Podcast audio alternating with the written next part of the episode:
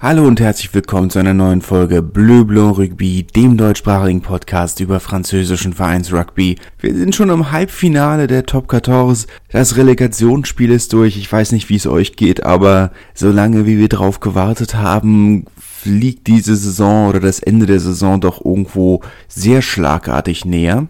Können, müssen wahrscheinlich sogar oder müssen im Rahmen dieses äh, des Kontexts Premieren bittere Premieren, schöne Premieren und andere interessante Dinge. Wir fangen einfach mal an. Stade Toulousain gegen das Stade Rochelet.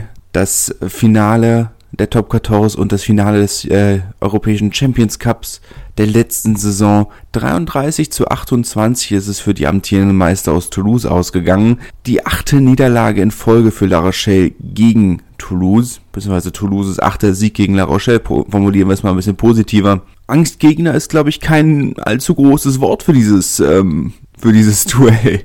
Ähm, achte Niederlage in Folge. Es ist jetzt auch 33 zu 28, klingt knapp. Aber La Rochelle hat inzwischen, hat in der in den letzten zwei Minuten nochmal 14 Punkte nachgelegt, um es nochmal so knapp zu machen. Da war das Spiel aber schon natürlich schon längst entschieden. Ich meine, wir können jetzt bei Toulouse natürlich wieder darüber reden, ja, Dupont war herausragend, war Weltklasse, Antamak hat klasse gespielt. Ramos war äh, sehr, sehr gut ähm, immer wieder in diese Zehnerrolle äh, gesprungen und hat ähm, Spielmacheraufgaben von Antamak übernommen. Die beiden haben sich sehr gut ergänzt, was die Saison ja nicht unbedingt immer der Fall war. Aber können uns auch erinnern, dass na, letztes Jahr nicht, vorletztes Jahr war es auch, auch, tatsächlich so, dass, dass Ramos auf der 10 gespielt hat im Finale und Ansamak auf der 12. Also es ist keine Rollenverteilung, die für sie ganz neu ist. Aber die haben sich da sehr, sehr gut äh, ergänzt. Interessant wird's jetzt am Freitag. Da spielt Toulouse gegen Castres im Halbfinale in Nizza. Übrigens beide Halbfinalspiele äh, wieder live auf TV5 Monde natürlich mit französischem Kommentar. Es ist der französische Auslandssender ohne große Vor- und Nachberichterstattung oder Halbzeitanalyse oder was auch immer, aber live und kostenlos. Beide Halbfinalspiele Freitag, Samstag um 21 Uhr.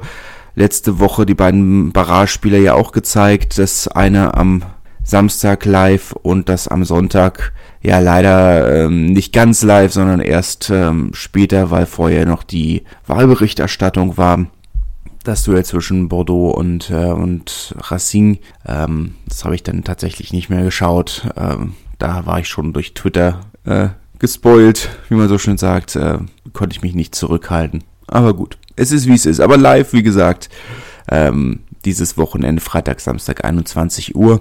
Toulouse gegen Castres es ist immer die Ansichtssache, ob es ein Derby ist oder nicht. Für Castres ist es ein Derby. Toulouse als der große Nachbar von nebenan ähm, hat natürlich die letzten Jahrzehnte mal so getan, als könne der kleine Nachbar nebenan einen gar nicht, ne, das kann ja gar kein Derby sein, wir geben uns ja nicht mit, mit denen ab, ne, ähm, die können uns ja gar nicht, wir sind Toulouse und die sind Castres, also, ne, es ist, ne, als Berliner würde ich ja auch sagen, wir haben kein, kein Derby mit Königs Wusterhausen, ne, es ist, kann man vielleicht sogar auch bis zum gewissen Grad nachvollziehen, auch wenn sportlich natürlich ähm, eine klare Hierarchie gibt im aktuellen Moment, nicht global gesehen, aber aktuell muss man wahrscheinlich davon ausgehen, dass Castre der Favorit in diesem Halbfinalspiel ist. Faszinierend und vielleicht liest man zu sehr in diese Details rein, aber Antoine Dupont, der ähm, sich im Interview nach dem Spiel geweigert hat, ähm, den Namen von Castre zu nennen und nicht vom Gegner, sondern vom Feind geredet hat, L'Ennemi äh, war schon interessant. Castre ist ja auch der Verein, in dem er seine ersten Schritte im Profibereich getan hat, kommt zwar ursprünglich aus Osch, aber hat seine ersten Schritte im Profibereich bei Castre gemacht. Ich weiß nicht, ob das jetzt, ob das eine generell äh, die Sprache ist, die bei Toulouse verwendet wird, oder ob man jetzt doch bereit ist, äh, das Ganze als Derby anzuerkennen.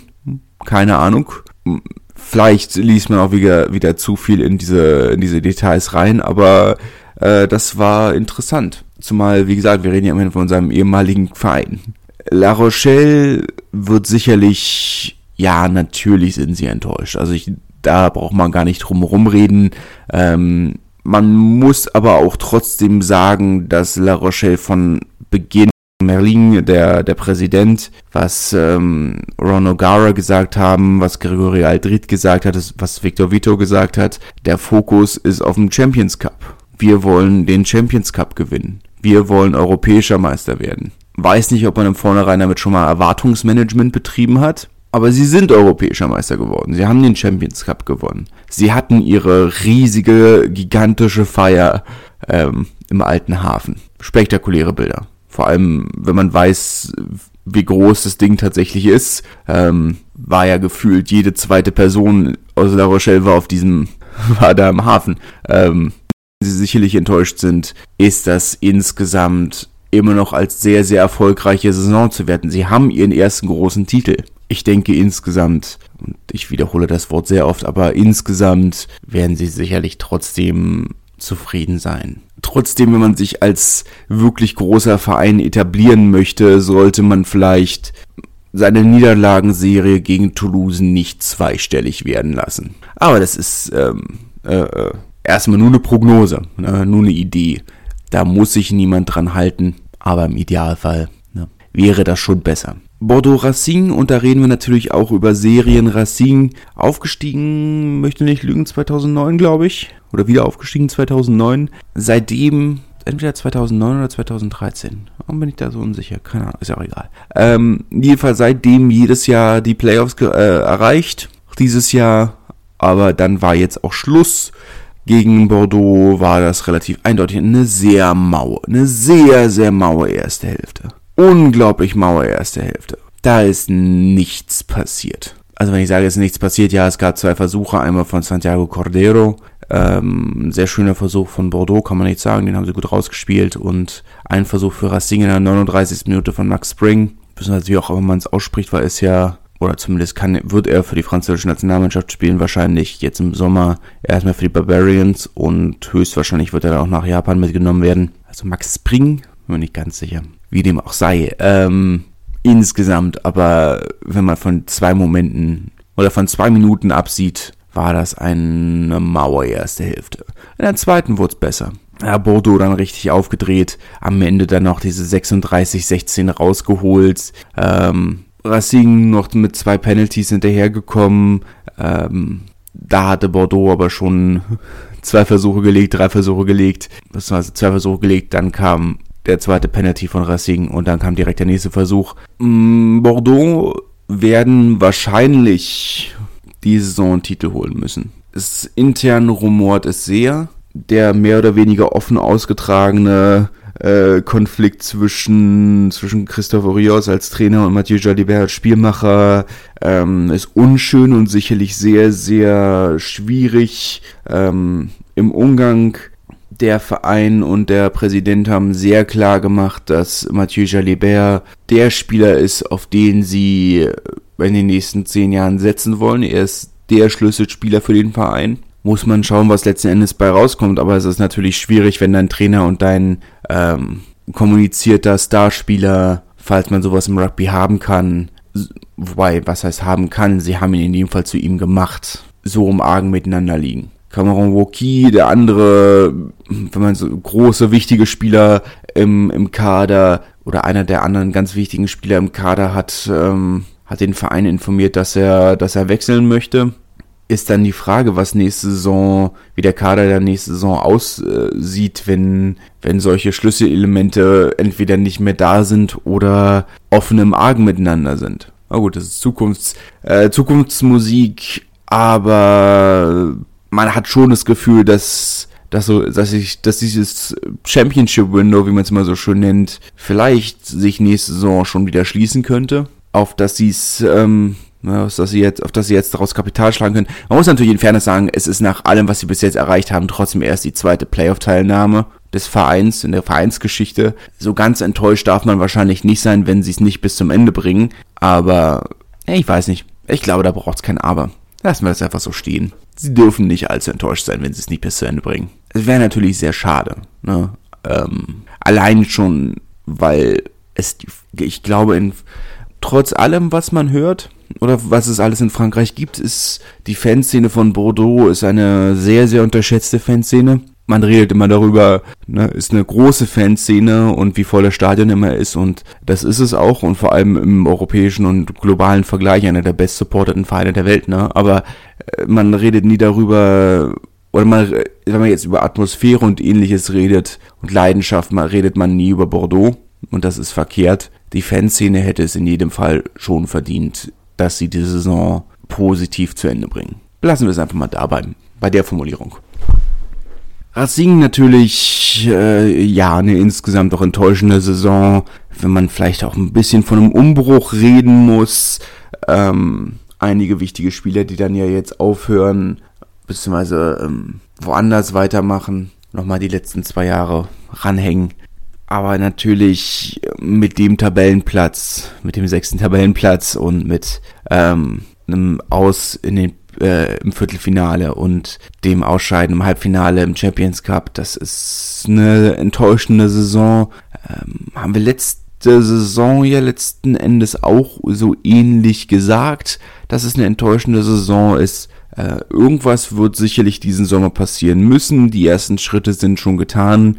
Man hat die Kaderplaner verändert, man hat äh, die U20 neu aufgestellt. Ich gehe trotzdem davon aus, dass oder persönlich würde ich schon fast erwarten, dass diesen Sommer noch irgendeine große Sache passiert. Raki Lorenzetti war letzten Sommer schon überraschend zurückhaltend. Jemand, der vielleicht nicht ganz so, sagen wir mal, ähm, kontroverse Aussagen tätigt, wie es Murat Bourgelal immer getan hat, aber trotzdem nie jemand, der, der ein Blatt vom Mund genommen hat und nie jemand, der sehr zurückhaltend war. Dan Carter hatte immer wieder sehr öffentlich kritisiert. Nicht ganz zu Unrecht, vielleicht, aber auf der anderen Seite weiß ich auch nicht, was er erwartet hat, davon einen gefühlt 40-jährigen Spieler mit einer langen Verletzungshistorie zu verpflichten zu einem Rekordgehalt und sich dann wundert, dass er nicht regelmäßig spielen kann, muss man ihn vielleicht auch ein bisschen, muss man vielleicht auch so ein bisschen sagen, selber schuld irgendwo. Aber ich sag mal, oder das, worauf ich hinaus will, ist ja, es ist, er war ungewöhnlich still letzten Sommer insgesamt. Ich frage mich, ob das ein echter Kulturwandel ist oder ob jetzt diesen Sommer was Großes kommt. Persönlich würde ich schon denken, dass diesen Sommer was Großes kommt oder was gefühlt Großes kommt, aber wir müssen, es abwarten. Playoffs gab es auch am unteren Ende der Tabelle das Relegationsspiel mit zwei Premieren, zwei bitteren Premieren. Monomarsan hat 16 zu 41 gegen Perpignan verloren bei einem Halbzeitstand von 16 zu 16. Die zweite Halbzeit war dann nur noch Perpignan. Ähm, ja, bittere, bittere Doppelpremiere. Der erste Sieg eines Erstligisten im Relegationsspiel im vierten Anlauf. Und die vierten Anlauf? Ja, doch, vierter Anlauf. Und natürlich die erste Heimniederlage für Monomarsan diese Saison. Müssen es zweigleisig sehen. Ich freue mich für Perpignan. Und ich freue mich, dass wir mit, mit Katalanen und Basken von das ist sehr schön und sicherlich auch zwei der ähm, leidenschaftlichsten Fangemeinden des Landes und sicherlich auch zwei der leidgeprägtesten äh, Fangemeinden des Landes. Ähm, und ich freue mich für Perpignan. Ich weiß, das darf ich nicht zu laut sagen, aber ich freue mich für den Verein. Gut, auf der anderen Seite, Narbonne könnte ja in den drei, nächsten drei Monaten zu Beginn der nächsten Saison aufhören zu existieren. Also das ist auch eine wunderbare Geschichte, als wäre die letzte Saison mit allem, was auf, ab, auf, auf und abseits des Platzes passiert ist, nicht, nicht schwierig genug gewesen. Wobei, wenn man, wenn man schaut, wie viele Spieler von Narbonne zu besseren Vereinen wechseln, oder nicht nur zu besseren Vereinen wechseln, also zu Top-Vereinen wechseln. Ich meine, Pascal Coté und Jason Robertson wechseln beide zu Bayonne. Wacker wechselt, ähm, was weiß ich, wenn jemand Spanisch ist, nicht gut. Der, der argentinische Hakler wechselt zu Montpellier. Ähm, der Center, der nachverpflichtet wurde, wechselt zu, äh, zu Lyon, da sitzt dort äh, Barassi, der auch von Narbonne dorthin gewechselt ist.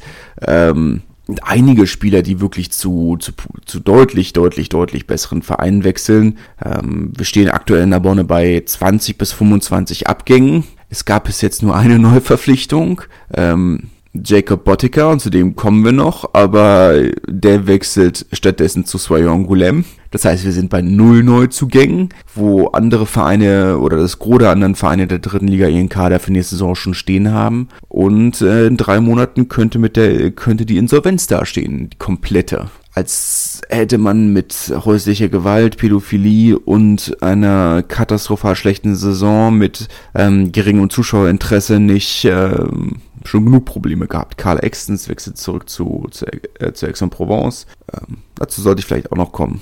Ähm, aber ja, es, äh, ja, naja. Ähm, ach so, ja, ähm, die Verbindung, weil ähm, der Held der, der Aufstiegsspiele im letzten Jahr, Boris Goutard, äh, zu Perpignan wechseln wird. Deswegen war, das war die Verbindung. Ja, das war die Verbindung. Ähm, ja, 16 zu 41. Für Monomarsan ist es irgendwo sehr, äh, ähm, auf die andere Seite ist natürlich ein Verein wie Monomarsan, der vielleicht nicht ich, wurde, ich gehöre auch zu den Leuten, die sagen, dass die zweite Liga reformiert werden muss die sicherlich kein klassischer Absteiger waren in dem Sinne, sie hatten, sie sind fest von dem Wiederaufstieg ausgegangen und konnten ihre Kaderplanung auch darauf auslegen, bis zu einem gewissen Grad. Und selbst wenn bei dem Zuschauerzuspruch, den sie haben, haben sie natürlich noch einen anderen finanziellen Spielraum als die meisten anderen Zweitligisten. Aber im Verein wie Monomarsan kann, konnte bisher entsprechend, ähm, muss man schauen, wie es weitergeht. Das Gros des Kaders wird zusammenbleiben. Ähm, sagen wir, der namhafteste Abgang ist sicherlich natürlich Leo Colli, ähm, dessen ähm, Wechsel zu Montpellier seit einer Weile feststeht. Stattdessen bekommt Monomarsan einen Neuner von Montpellier. Da der Deal, aber ja, naja. Insgesamt natürlich sehr enttäuschend. Ja, ich hatte versprochen, dass wir nochmal zu, oder ich hatte eher gesagt, dass wir nochmal zu Jacob Bottiger kommen. Jacob Bottiger hat 15 zu 11 gegen Jarka Gren gewonnen beziehungsweise natürlich Rennen, ähm, aber er hat alle 15 Punkte gemacht ähm, im Finale der, der Vereins gegen äh, Mika Tumenes Verein, der auch von Anfang an, beziehungsweise Mika Tumenes durfte von Anfang an ran, wurde dann in der 55. die übliche Auswechselzeit ähm, dann ausgetauscht. Ähm, etwas überraschend, dieses Ergebnis, muss man schon sagen. Auch wenn es natürlich wie in der National ähm, nur noch einen bedingten sportlichen Wert hatte. Dieses Finale in Valence d'Argent, d'Argent vielmehr, ähm, ist es dann trotzdem überraschend der erste nationale Titel für einen Verein aus dem Norden bei den Herren zumindest. Ähm, bei den Frauen, da müssen wir nicht drüber hinwegreden, dass Rennes, Caen und äh, Rouen alle schon Titel geholt haben. Bei den Herren ist es aber der erste Titel aus dem Norden oder für den Norden. Jetzt wird's äh, sehr spannend, wie es weitergeht. Äh, Carqueren natürlich trotzdem ähm, ein Verein, der sich international gut halten wird.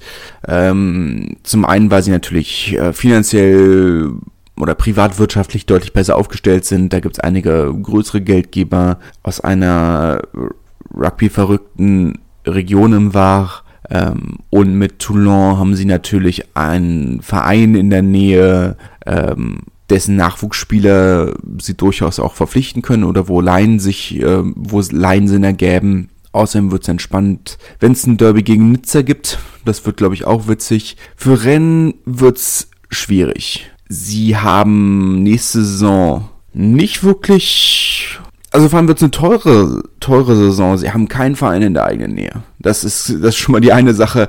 Ich möchte jetzt, ähm, schauen wir einfach mal spaßeshalber. Was könnte die nächste, der nächste Gegner sein?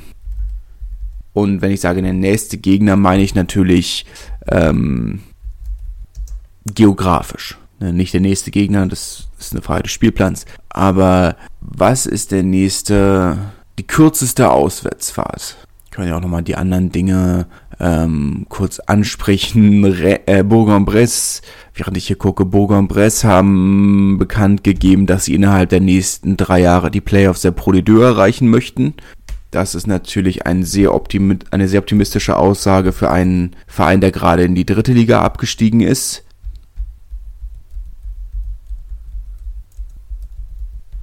Wobei ich natürlich trotzdem dabei bleiben würde, dass sie nur bedingt und nur sehr phasenweise gezeigt haben, was sie machen können. Letzte Saison.